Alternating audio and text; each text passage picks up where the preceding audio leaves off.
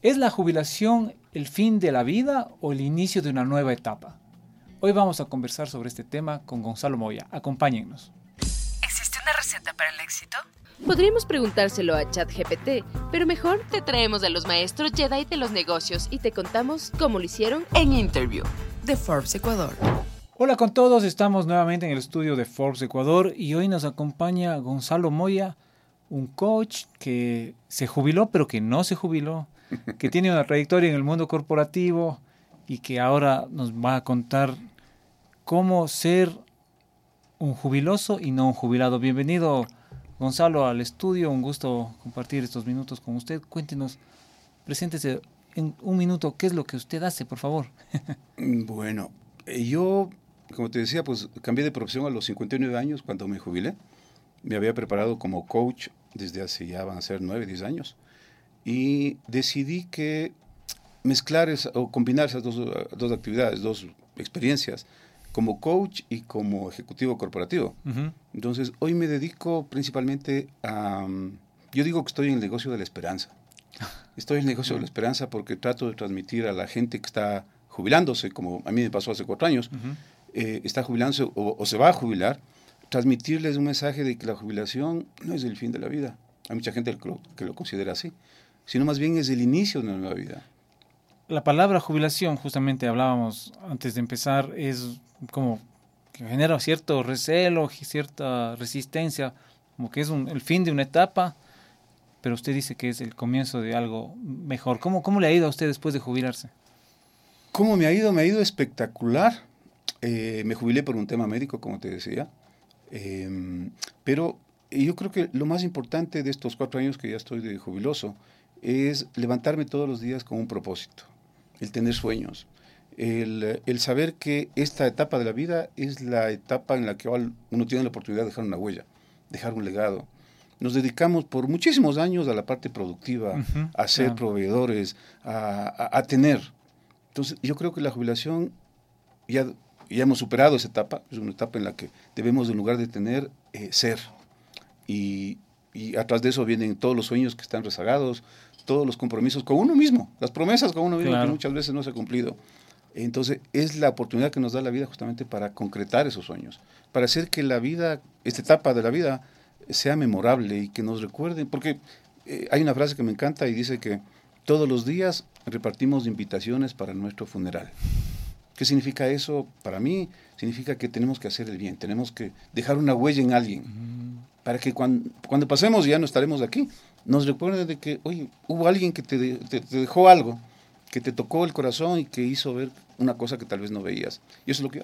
Hace algunos años yo leía que cuando uno piensa en jubilarse, debe tener en mente una actividad para después de, terminar el, trabajo, el trabajo formal, no sé cómo llamarlo. Sugería a alguien tener un, pasatiempo, pintar, leer, la jardinería, la- o sea, el fondo de todo esto era tener alguna actividad, porque dicen que el jubilado llega al día de su jubilación y al día siguiente se quiere, se siente pésimo. Ujú. ¿Cómo, cómo, cómo aborda usted este, este tema con, con- con las personas a las que usted capacita como coach? ¿Qué, qué Ujú. le dicen? ¿Cuáles son las dudas que tienen? A ver, fíjate, e, en todos estos eh, años, cuatro años que estoy, eh, yo he trabajado con cerca de 100 personas ya, de diferentes empresas, Hombres y mujeres. hombres y mujeres, desde operarios de una fábrica y choferes, sin eh, distinguir ningún tipo de profesión, eh, hasta presidentes de compañía. Y, y en absolutamente todos los casos, fíjate, eh, me he dado cuenta que la jubilación es más vale un proceso emocional. Es un proceso emocional súper fuerte. Tan así que tienes gente que eh, le tiene tanto miedo a la jubilación porque creen que ya está cerca la muerte. ¿sí? Exacto. Y por eso no queremos... eh, y la jubilación, fíjate, Pedro, se ha vuelto un tema tabú. No lo quieren hablar en la empresa. Igual que la muerte. La jubilación, mucha gente piensa, oye, eh, yo me jubilo y me voy a morir. Hice un proceso con una universidad en Pereira, por ejemplo, con un grupo de profesores, decanos, y, y la gente decía, eh, no nos queremos jubilar, ya tenían 60, 70 años, porque decían, eh, profesor que se jubila se muere. Y decía, ¿y por qué me dicen eso? No, lo que pasa es que tal profesor se jubiló, tal decano se jubiló y se murieron. murieron.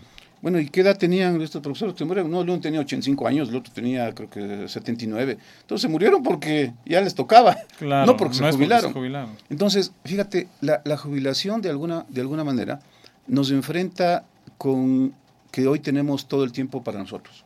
Y mucha gente no sabe qué hacer con eso. Exacto. Y por eso lo que se Ahí llama el viene el síndrome del jubilado. Y el síndrome del jubilado son todas las emociones que tiene la persona al ya no sentirse útil. Imagínate a alguien que ha pasado 40 años trabajando, siendo proveedor, se siente útil y, y busca algo que hacer. Y de un día para el otro. Y de un día para el otro ya sabes que ya no tienes que ir a la oficina y te tienes que quedar en la casa y buscan algo que hacer. Y, y- y yo parto de algo, fíjate, eh, el tema de la jubilación, para ser jubiloso, uno no tiene que estar ocupado, uno tiene que estar inspirado. Estar ocupado significa estar haciendo algo, puede estar limpiando baños, estoy ocupado, estoy pasando el tiempo, ¿no es cierto? Pero estar inspirado es algo que te llena el alma, que te llena el corazón. Eh, una, voy a ir poniendo ejemplos de gente que ha tomado decisiones. Eh, tengo una persona que decidió, "Oye, voy a escribir un libro porque siempre me encantó eso. Ya. Descubrió que, oye, su pasión era escribir y se, se inscribió en un curso para, para, para escribir, eh, comenzar a escribir, para ser escritor, a los 70 años. Y Otra, otra persona, y bueno, y está ahí en el Está en proceso. el proceso, Está en ese proceso. Tengo, una- tengo varias personas que han decidido regresar a estudiar. Un También. operativo, por ejemplo, que había terminado duras penas la escuela de una, de una fábrica y decidió que no, era el momento, se iba a regalar a él mismo el sacar un título de, al menos colegial, de, segundo, de segundo nivel. Tengo otra persona, un, un ex militar inclusive, que decidió seguir la universidad, se inscribió en la universidad a seguir una nueva carrera. Oye, Sentirse vivo. sentirse vivo, sentirse inspirado, yo creo que es la, es la palabra. Y la inspiración tiene que ver con algo que eh, tiene que ver con la curiosidad, con el descubrir, con el hacer cosas diferentes. eh, y ese también es parte del proceso que yo seguí. O sea, en un momento eh, me pedían, oye, ¿por qué no nos ayudas con consultorías en la parte administrativa, financiera y demás? Pero me di cuenta que estaba regresando a exactamente lo mismo que había dejado. Entonces, lo mío es esto, es, es, es el servicio, creo que me identifico mucho con eso, es lo que me llena, es lo que lo haría incluso gratis, y de hecho lo hacemos porque apoyamos algunas fundaciones. Usted ha dado estas capacitaciones, hace este, este coach por varios países. ¿Por dónde más ha pasado, Gonzalo? Bueno, eh, he tenido coaches de República Dominicana, de El Salvador, eh, en Colombia con esta universidad que te cuento. eh, Estas, estas son in situ, presenciales, bueno, o hay la- algunas virtuales. nosotros, yo me jubilé en el 2019 Ah. y a los tres meses de jubilado se cerró el mundo con la... Entonces me tocó aprender la tecnología como para hacerlo virtual. Entonces con Colombia ha sido virtual, con Dominicana es virtual, con la, y he hecho charlas también presenciales. Entonces, eh, y, y fíjate, algo que me he podido dar cuenta es todas estas emociones que trae consigo la jubilación. No es de una categoría, de una profesión o de alguien que tiene un nivel alto en la, en la empresa o el un nivel inferior en la empresa. No es una cuestión de edad ni nacionalidad. Tengo personas que se han jubilado a los 40 años porque empezaron a trabajar a los 18 y Claro. hoy están viendo qué hacer. Eh, entonces, a todos, absolutamente a todos, si tú quieres, la emoción con que más se conectan las personas, te diría que el 90% de las personas, es con el miedo. Y el miedo es lo que nos paraliza, el miedo a no saber qué hacer, el miedo ahora de qué voy a vivir, el miedo del qué dirán mis amistades, el miedo, una cantidad de miedos que uno se va inventando y que Claro. nos limitan. Eh, y algo importante también que me he dado cuenta es que eh, la mayor parte de nuestra vida vivimos cumpliendo las expectativas de los demás. Porque la gente Ah, no es es feliz, verdad, es porque correcto. cumple las expectativas de los demás y a veces, y, y de la gente que te tiene cerca o que tiene familia. cerca, la misma familia. Hay mucha presión ahí. Hay presión social, hay presión de los amigos, la presión de la familia. Entonces, uno cumple las expectativas. Ser jubiloso para mí es cumplir expectativas propias. Entonces, por eso cuando lo- con las personas que siguen el, el programa, les invito a que- hagan, y aquí tienes un ejemplo, un mapa de sueños, un mapa mental de los sueños, lo que quiere conseguir en la vida en estos años. ¿No es cierto? La gente dice, no, yo quiero que mi hijo sea arquitecto, yo quiero que mi casa sea más... No, no, esto se trata de ti. Incluyete a ti mismo en los sueños. O sea, ¿qué clase de sueño es eso que... Preocúpate por los demás, pero también preocúpate por Claro, ti mismo. Pero primero preocúpate de ti. Es como, es como en los aviones, cuando te, te anuncian, ¿no? Si es que hay alguna turbulencia, caerá una máscara. Tome primero, Primero la máscara. uno. Primero Y uno. después ayudamos y a los después demás. ayuda a los demás. ¿Cómo puedes ayudar? Nadie puede dar lo que no tiene. ¿Cómo es el mapa de sueños? Aquí tenemos una pequeña ilustración. Porque los sueños los tenemos todos, digamos. El, el- el colegial que quiere ir a la universidad, el, universi- el universitario que ya busca abrirse en el campo profesional, el profesional que a veces ya quiere jubilarse, porque hay gente que yo he tenido, estoy recordando algunos casos que ya quieren jubilarse. Pero, y le- ¿cuál- cuál- cómo, cómo, cómo evolucionan los sueños y cómo es este mapa de sueños que usted propone a los jubilados? A ver, todos tenemos la idea de eh, cuando tenga tiempo, voy a hacer esto. Exacto. Así. Pero el día a día nos va absorbiendo y, y no llega ese momento. Entonces lo que hago con las personas es, primero, recordar en qué soñaba cuando hacía esa reflexión. Cuando tenga Mm. tiempo yo quiero dedicarme a estar con más con mi familia, a viajar, a estar con los amigos, a no sé, aprender a tocar un instrumento. Cada uno tiene sus sueños, sueños locos, ¿no? Ya, Y, y mientras más locos mejor. Esa es una de las cosas que les invito. Un sueño tiene que darte miedo. Porque si, si no te da miedo, no te tiemblan las piernas, tus sueños es que no son lo suficientemente grandes. Ya. Entonces les invito a soñar en grande, y por eso los casos que te contaba. Entonces, el mapa de sueño no es otra cosa sino eh, una imagen gráfica para que sea algo tangible de cuáles son los sueños. Y esto, este, este, este mapa incluye no solamente el- soñar es, oye, yo quiero ser astronauta, qué lindo sueño, sí, pero es algo realista. Claro. ¿No es cierto? Entonces, yo paso, como te digo, desde el mundo corporativo, he incorporado herramientas a- a- al tema de los sueños. Y para mí los sueños tienen que ser, hay la metodología SMART, que un sueño, igual que un objetivo, ¿no es cierto? Tiene que ser tangible, tiene que ser medible, tienes que ponerle tiempo, tienes que hacer cuánto te cuesta, cuándo lo vas a hacer, cómo, cuánto y con quién. Entonces, y aparte tiene que ser ecológico. Eso es, es un, algo, un nuevo concepto que estoy incorporando a los, a- al tema este de los sueños, de los objetivos. Y ecológico no es amistoso, un sueño no puede ser amistoso solamente con la naturaleza, es parte de. Para que sea un sueño ecológico no tiene que hacer daño a terceros. Y te pongo un ejemplo. Había una persona que decía, no, mi sueño, ¿sabes qué? Yo me voy a, a dos años al Tíbet a vivir eh, mi espiritualidad Ya. y voy a meterme a, a co- a estudiar, eh, no sé, espiritualidad. Pero resulta que esta persona era padre de familia, tenía niños, la esposa no trabajaba y tenía niños. Podrá ser muy su sueño, Claro. pero no es ecológico porque estaba haciendo daño a alguien. está abandonando su, Así es. su hogar en este caso. Entonces, eh, ¿cómo funciona el mapa de sueños? Es poner de una forma gráfica eh, algo que es medio etéreo. ¿Cómo le cristalizo? Entonces, primero hacer la lista de los sueños. La gente hace un collage de sus sueños para ponerle gráfico y después todas las variables estas que te digo, ¿no? ¿Cuándo, cómo, con quién, que sea tangible? ¿Cómo Claro. voy a dar cuenta que, que, que- que cumplí? Y hay sueños de mediano, corto y largo plazo. Eh, pero fíjate, algo que yo he aprendido también, o que yo lo practico, es el tema de tener una lista de sueños permanente. Es decir, un sueño que yo, y yo primero soy el que doy ejemplo, trato de ser coherente entre lo que digo y lo que hago. Eh, ¿Qué sueños tiene usted? ¿O qué sueños ha ido cumpliendo ya en Bueno, estos- que esto que estoy aquí contigo Esto es era un sueño, era un sueño cumplido. El ser un confe- conferencista internacional era un sueño, ya, ya, ya lo cumplí. El correr una media maratón era un sueño. Yo no corría sino las deudas. Ya van dos medias maratones. Trato de correr, con- de hacer ejercicio eh, muy regularmente. Jugar tenis. Hoy tengo tiempo para jugar tenis Ah. con mis amigos. Eh, Son sueños que se han ido son sueños que se concretando. cumpliendo. Y, y- y fíjate, una de las cosas también que te decía es, uno tiene que agradecer lo que tiene. Porque cuando uno es agradecido, el universo te da más razones para agradecer. Algo que les pasa a los jubilados es que comenzamos a sentir que ya se acaba la vida y nos comenzamos a quejar de todo. Y hay mucha gente que tú has escuchado, eh, el, el abuelito, el viejito se volvió cascarrabias, ¿no? Ya no se aguanta ni el mismo, de ganas se jubiló. Exacto. ¿No es cierto? Tengo un amigo que decía... Vuelve ese, ese- ese Claro. juzgamiento ¿no? de la Así es, de la, la esposa, sociedad. la esposa de un amigo decía, no, el día que Juanito se retire, al otro día yo comienzo a buscar trabajo porque no lo voy a aguantar el viejo 24/7. claro, y, otro tema, eh, la jubilación es un tema que implica o que afecta no solamente al jubilado, implica, afecta a su familia, a la gente que convive con él. Entonces, eh, ¿por qué la gente se amarga? Porque obviamente no tiene, no tiene que hacer, no, no se encuentra, está viviendo un proceso bastante duro. Entonces, el coaching lo, que te, lo único que hace, ¿no es cierto?, es darte una mirada diferente. De que eso que siempre te inculcaron, de que hoy la jubilación es el preámbulo de la, de la muerte, de que tienes que dedicarte a la bolsa, no a la bolsa de valores, sino a la bolsa de la ropa, a la bolsa del supermercado, al- a la banca y al comercio, ¿no? Que es un chiste que ya no puede funcionar porque el comercio no hay. Eh, claro, pero son eh, tabús, ¿no es cierto? Son creencias populares que le ubican al jubilado como una persona que ya no sirve como una para carga a veces incluso, ¿no? A veces como una Tristemente es muy duro a veces el- ese- esa, esa definición, digamos, lo de la, de la sociedad, el jubilado ya, ya hizo lo que tenía que hacer y Claro, ahora que se dedique a la, que se quede en la casa acariciando al gato. Eh, no, y así no puede ser, no, yo creo. ¿cómo es un día suyo como jubilado o no jubilado, como le decía? eh, un día como jubiloso. Como jubiloso. Bueno, eh, depende, pero trato de estar en el gimnasio temprano, tipo 6, 7 de la mañana estoy en el gimnasio Ujú. jugando tenis.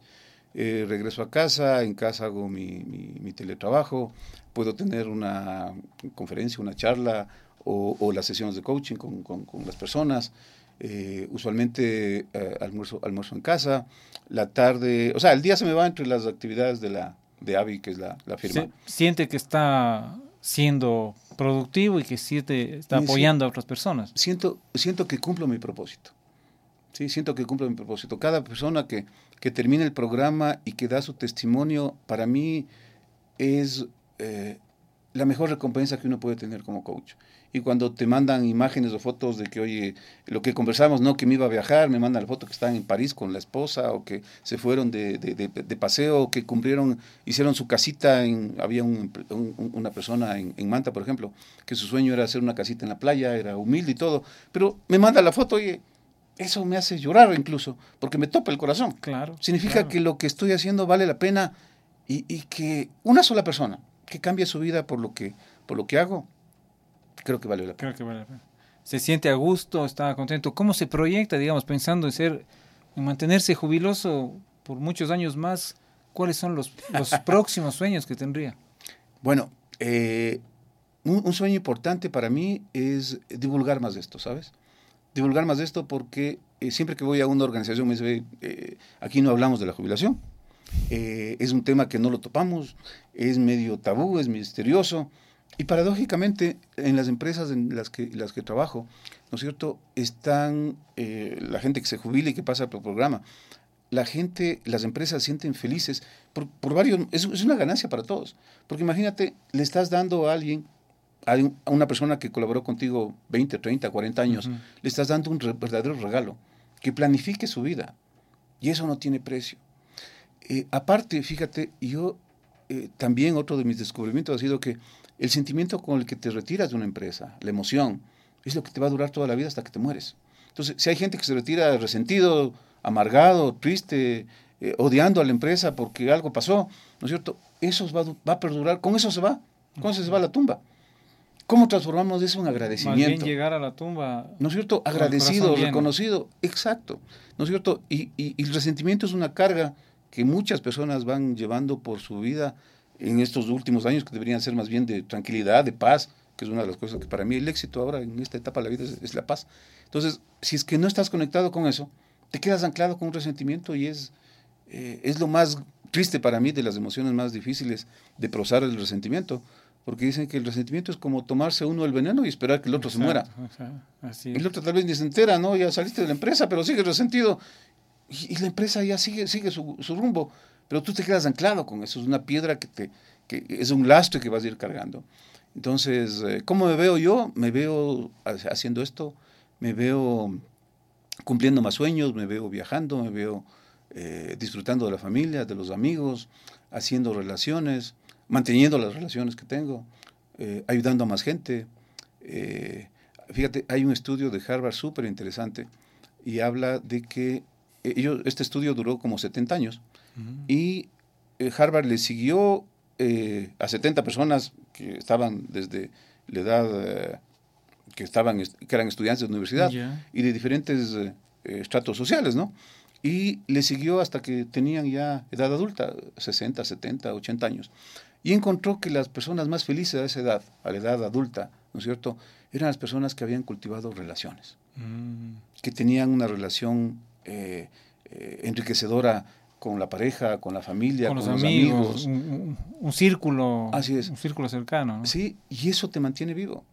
Y, y una de mis campañas, por eso te decía, no solamente se trata hoy de trabajar con las personas que se van a jubilar o que están ya por jubilarse, porque ya en este momento algo se puede hacer, sino más vale ir a anunciar que eh, a, la gente que todavía está a tiempo, que está en los 30, 40, 50 años, que todavía tiene un espacio de, de tiempo como para ir preparándose para esta época, ir construyendo relaciones, ir generando buenos hábitos, ir teniendo el la, la suficiente capacidad de ahorro, aquellos, aquellos que pueden ahorrar para tener una tranquilidad económica, porque hoy vivimos una vorágine tan, la, sociedad, el mundo va tan, a una velocidad tan rápida, que todo es hoy, no, hoy hago esto, hoy me gasto y mañana, bueno, ya, pas- Ya ya, veré. ya, ya veremos. Como te decía, yo les digo a- a- a- cuando doy las charlas, yo vengo del futuro. y más vale que comiences a hacer, a, tra- a pensar y a trabajar tu jubilación desde ahora. ¿Cómo se diferencia, ya para ir terminando, Gonzalo, el, no sé, por regiones? Yo tengo un, un muy, un amigo muy querido que vive en Australia y él hace unos ocho años por lo menos ya me hablaba de que él ya estaba pensando en su jubilación cuando teníamos 37, 38 años. Ujú. Yo me quedé pensando mucho en esto porque me llamó la atención que él siendo yo tengo 46 años, en ese momento teníamos, desde mi edad teníamos 38, ya estaba pensando en la jubilación. ¿Cómo se diferencia eso eh, por países, por regiones, por sociedades, digamos, sociedades más desarrolladas, menos desarrolladas? ¿Cómo es el chip de, de la persona en diferentes países frente a un tema como, como ser jubilarse y bueno. ser jubiloso? Claro, buena, buena pregunta. Fíjate, eh, yo creo que mu- mucho depende de la cultura. La cultura y el pensamiento que uno puede tener en el, en el largo plazo. ¿Qué hacen las sociedades desarrolladas? Piensan en el largo plazo. Y las personas, los ciudadanos de esas sociedades piensan también en el largo plazo. Entonces, por eso van construyendo su propio fondo de jubilación. Exacto. ¿no es cierto? Entonces, tú ves en Latinoamérica y en todo el mundo, ¿no es cierto? Andan, tienes eh, un grupo de jubilados, vienen canadienses, americanos, australianos, que están, europeos, que están paseándose. ¿Por qué? Porque tienen las posibilidades de hacerlo, porque pensaron, igual que tu amigo, desde joven, desde cuando está en capacidad de, de generar una tranquilidad económica, eh, como para poder enfrentar esa, eh, ese tema. Eh, lastimosamente, a, a veces en los países menos desarrollados, o no hay las condiciones, o no hay el pensamiento de largo plazo que te permita decir, oye, algún día me va a llegar esto. Claro. Y sabes que te va a llegar porque es, es inapelable, esto es como la muerte. Algún día te vas a morir. Igual te digo yo, algún día te vas a jubilar. y más vale que lo vayas pensando desde ahora, ¿qué voy a hacer con eso? ¿Sí? Entonces, yo a las personas les digo, cuando les pregunto, bueno, ¿cuántos años tienen? Y me dicen, no, pues yo tengo 60. Les digo, no, esa, esa es tu edad. Yo te digo, ¿cuántos años tienes? Si la esperanza de vida en el ecuatoriano es 80 años, tienes 20 Claro. por delante. Y más vale que esos 20 valgan la pena, haz que valgan la pena, que sean memorables, deja una huella. Y la gente se da cuenta de que ¿cuántos años tengo? Los Claro. que Dios me mande, ¿no es cierto? Nadie, pero más vale que desde Pero- hoy pero comience pensar a en- pensar en eso. Perfecto, Gonzalo. Muchísimas gracias. Un No, gusto ti, conversar Pedro. con usted. eh, muy valioso todo esto que hemos, estas reflexiones que nos ha compartido. Le agradecemos por, El por agradecido soy yo, acompañarnos. Pedro. El Gracias. Gonzalo. Un gusto. A ti. ¿Existe una receta para el éxito? Podríamos preguntárselo a ChatGPT, pero mejor te traemos a los maestros Jedi de los negocios y te contamos cómo lo hicieron En Interview de Forbes Ecuador.